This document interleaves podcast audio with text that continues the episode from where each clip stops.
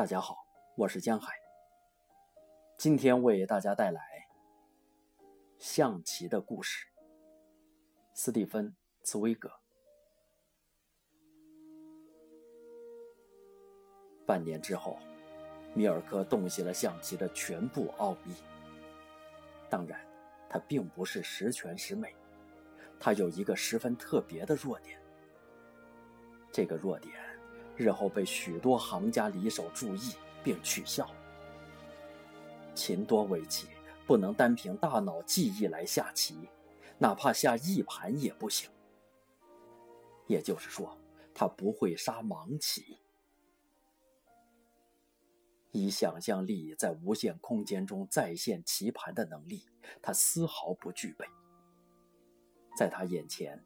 必须始终放有一个画了六十四个黑白方格的真正棋盘和三十二颗实实在在的棋子儿。即便是成了世界闻名的棋手之后，他还是随身带着一副可以折叠的袖珍象棋。这样，当他要是想复制他所需要的典型棋局，或者想要解决他感兴趣的问题之时，就能立刻以直观的方式将其展现在眼前。虽然这只是一个无足轻重的小小瑕疵，但它依然暴露出他想象力的贫乏。对此，象棋爱好者的圈子里议论纷纷。这就像在音乐界。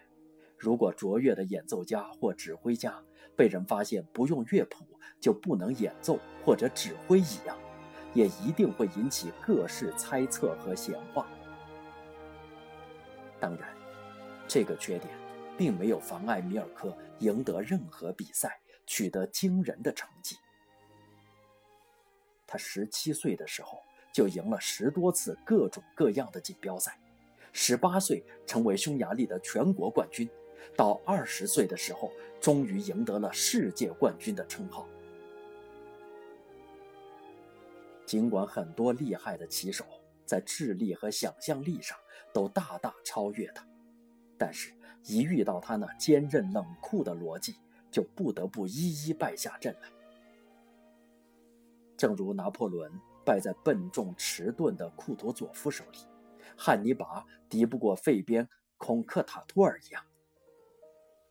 根据李维的记载，孔克塔托尔在童年时代就表现出淡漠和呆笨的特点。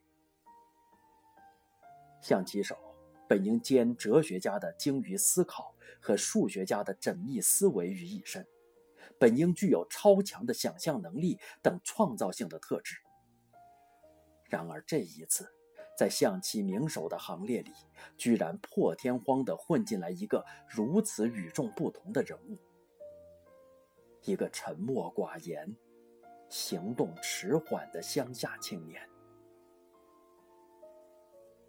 要知道，即使是最最机灵的记者，也无法从他嘴里找出一句能够登报公开发表的话。虽然秦多维奇不能向报纸提供什么妙语真言以供发表，但是种种关于他的趣事异闻，在这方面给予了很多补偿。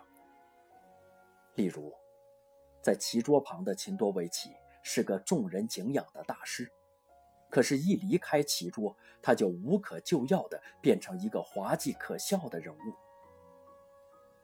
尽管他身着笔挺的黑礼服，系着华丽的领带，领带上还别着一枚镶嵌珍珠的别针，指甲也修剪得十分干净，但是从他的言行举止来看，他依然流露出呆头呆脑的乡下少年的气质，让人时不时地想起他不久以前还在村子里给神父打扫厨房。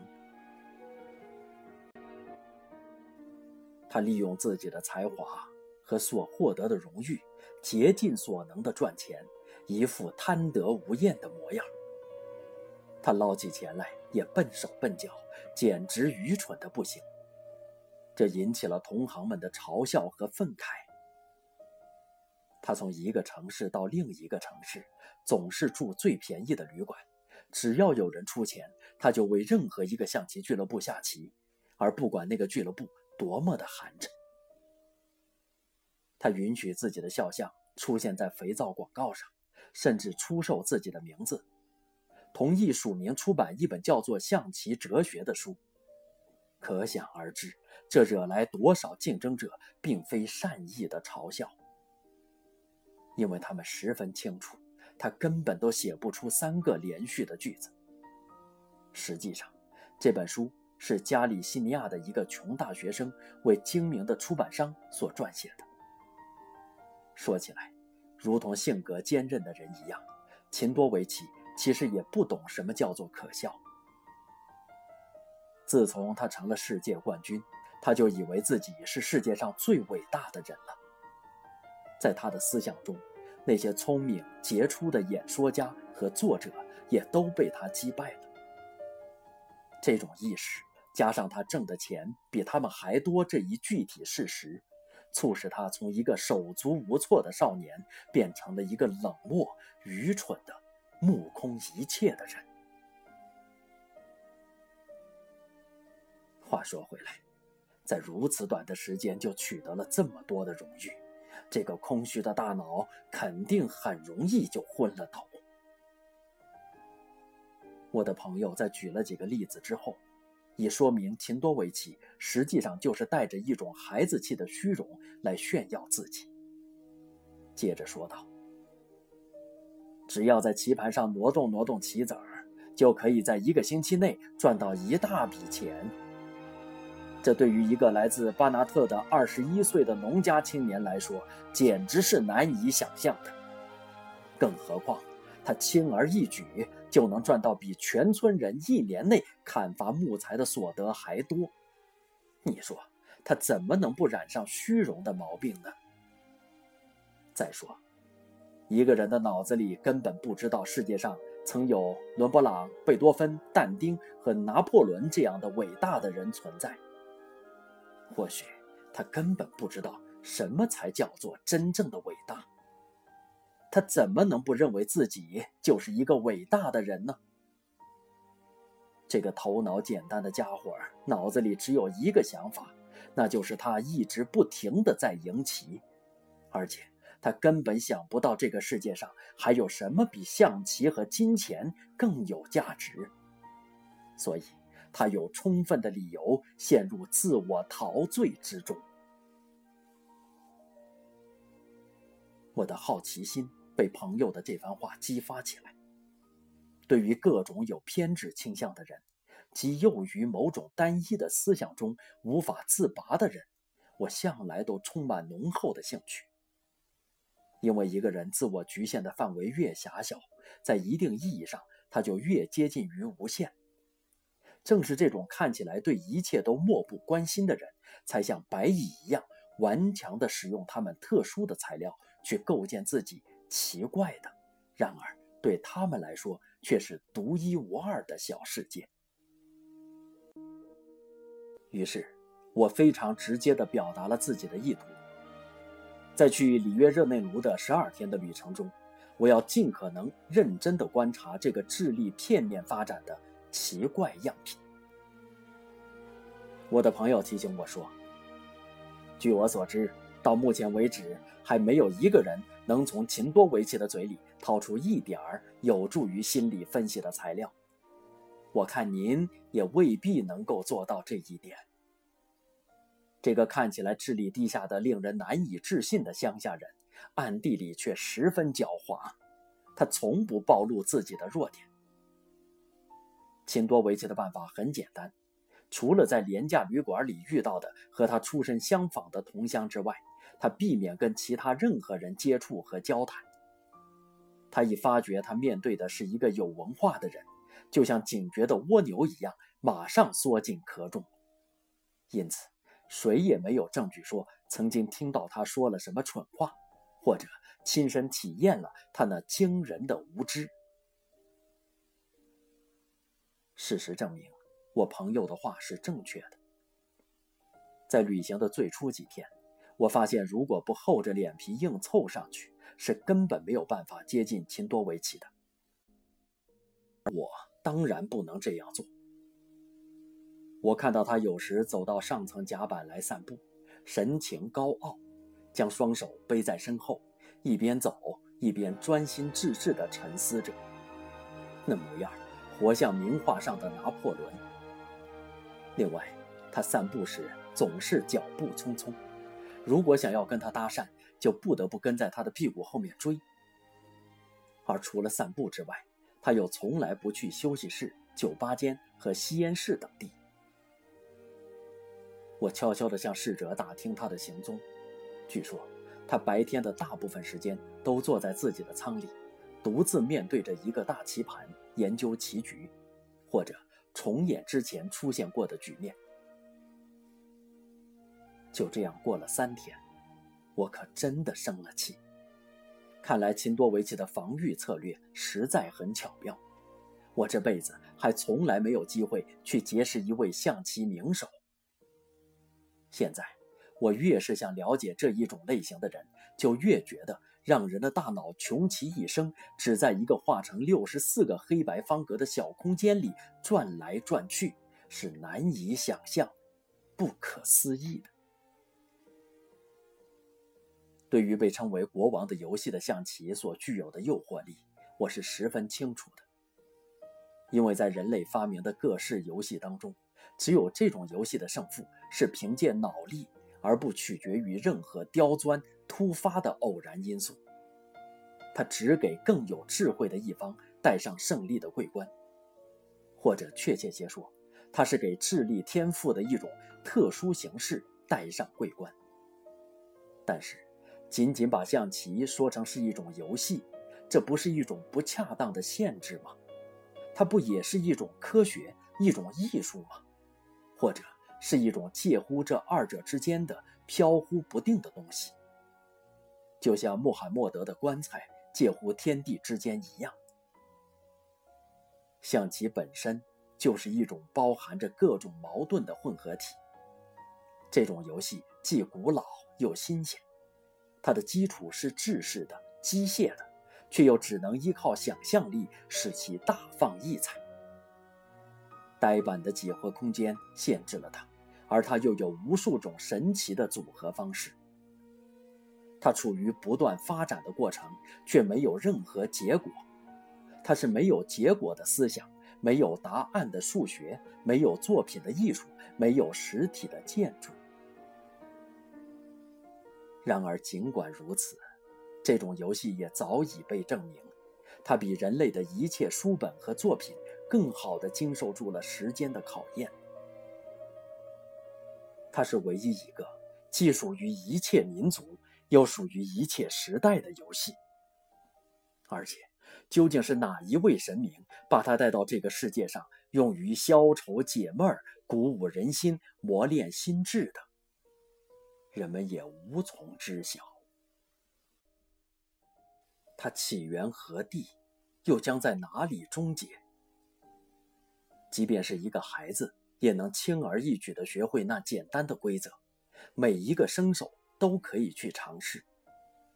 同时，在那亘古不变的狭窄的格子里，也能产生出能力非凡的象棋能手。这种能力是独特的。在这些象棋能手的身上，想象力、忍耐力和高超的技巧，就像在数学家、诗人和作曲家身上一样的，发生着奇妙的作用，只不过表现的方式不同罢了。在过去颅相学研究盛行的时代，那位姓加尔的德国医生，也许会想办法。把这种象棋大师的头部解剖研究一下，以观察这种象棋天才的大脑是否和常人一样，看他们大脑里的灰色物质是否有着某种特殊的脑纹，是否有某种特别的象棋机或者象棋流。像秦多维奇这种类型的人，将会对一位颅相学家有多么大的吸引力啊！在他身上。在智力的灰色地带，竟然如此奇妙地迸发出这种特殊的才能，就如同一缕金矿脉隐藏在一大块矿石之中，在等着人们去发现和挖掘。从原则上来讲，我十分清楚这种天才的游戏必然会产生令人敬佩的勇士，但我还是始终感到无法理解，甚至难以想象，一个头脑活跃的人竟然会把自己的天地局限于一小块一小块的黑白格之中，而且将自己的毕生事业建立于此。在这前后左右移动三十二颗棋子之上，对于这样一个人，我无法想象。在他看来，英勇的壮举是开棋的时候先走马，而不是先走卒。他眼中的不朽，是在象棋指南的某个位置占有小小的一席之地。我无法想象。一个有着聪明脑瓜的人，竟然能够在十年、二十年、三十年乃至四十年之中，将他的全部精力都献给一种被外人视为荒诞的事情，想尽一切办法把木头棋子国王赶到木板棋盘的角落，而自己却没有发狂发痴。如今。我头一次遇到这样一个古怪的天才，一个神秘的傻瓜。就是这样一个人物，他离我如此之近，在同一条船上，仅仅相隔六个舱位，而我这个笨蛋居然想不出同他接近的方法。对于智力方面的各种事情，我一直都十分好奇。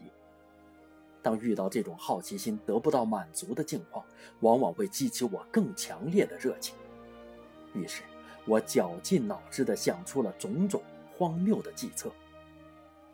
一会儿打算从他的虚荣心入手，想假装成一家很有影响力的报社记者对他进行采访；一会儿又想利用他的贪念，建议他到苏格兰各地去进行一次大有收益的巡回赛。最后。我终于想到了猎人使用的屡试不爽的策略：想要引诱山鸡，就要模仿山鸡发情的叫声；想要引起象棋名手的注意，还有什么比下象棋更有效的方法呢？其实，我从来没有认真研究过象棋的技法，因为对我来说，下象棋只是纯粹的消遣。我有时候也会与人对一个个把小时，但那完全不是为了锻炼脑力，而是为了在紧张的脑力劳动之后舒展神经。我完全是本着“游戏”这个词的本意来下象棋的，而真正的棋手下棋却是在当真。不知是否可以这样形容：下象棋就像男女谈恋爱一样，必须要有一个对手。由于我当时不知道船上是否还有别的象棋爱好者，为了吸引他们出现，我在吸烟室里设了一个小小的陷阱。我同我的妻子一起坐在棋桌旁捉对厮杀，殊不知我妻子的棋艺非常差。果然，我们刚刚开始，还走了不到六步棋，就有一位旅客停下来站在我们旁边，接着又有第二位出现了。并请求我们允许他观战。最后，我们终于如愿以偿，找到了一个主动向我挑战的对手，要我同他对弈一局。这位挑战者名叫麦克科诺尔，是一位苏格兰采矿工程师。据说他在加利福尼亚钻探石油，赚了很大一笔钱。麦克科诺尔中等身材，肌肉粗壮结实。汉骨方正，牙齿坚固有力。他的脸红得发紫，看上去气色很好的样子。我猜，这多多少少同他喝威士忌太多有关。这家伙的肩膀比常人要宽，显得孔武有力，一眼看上去简直就像古代的竞技者。麦克科诺尔先生在下棋的时候。也表现出一副咄咄逼人的架势，因为他即使在最无足轻重、最不重要的比赛当中，也会把成败看得过重，甚至认为失败是降低了自己的身份。他就是这种人。这个大块头在生活中习惯于死拼硬闯，并靠着这一点取得了成功，于是，在心里充满了特殊的优越感，甚至把任何阻力都看成是对自己的不敬和反抗。他输了第一盘，就开始不耐烦，态度生硬，并且唠唠叨叨的辩解，说如果不是因为自己一时疏忽，这盘棋根本不会输。等到输了第三盘，他就开始迁怒于隔壁客厅的太过吵闹。每输一次，他会紧接着要求再来一盘。一开始，我还觉得他那股好胜劲儿很有趣。可是慢慢的，我开始觉得无法忍受。然而，我却不得不极力忍耐这位先生的并不讨人喜欢的做派，因为我很想按照原定计划把那位世界冠军吸引到这边来。到了第三天，我的计划奏效了。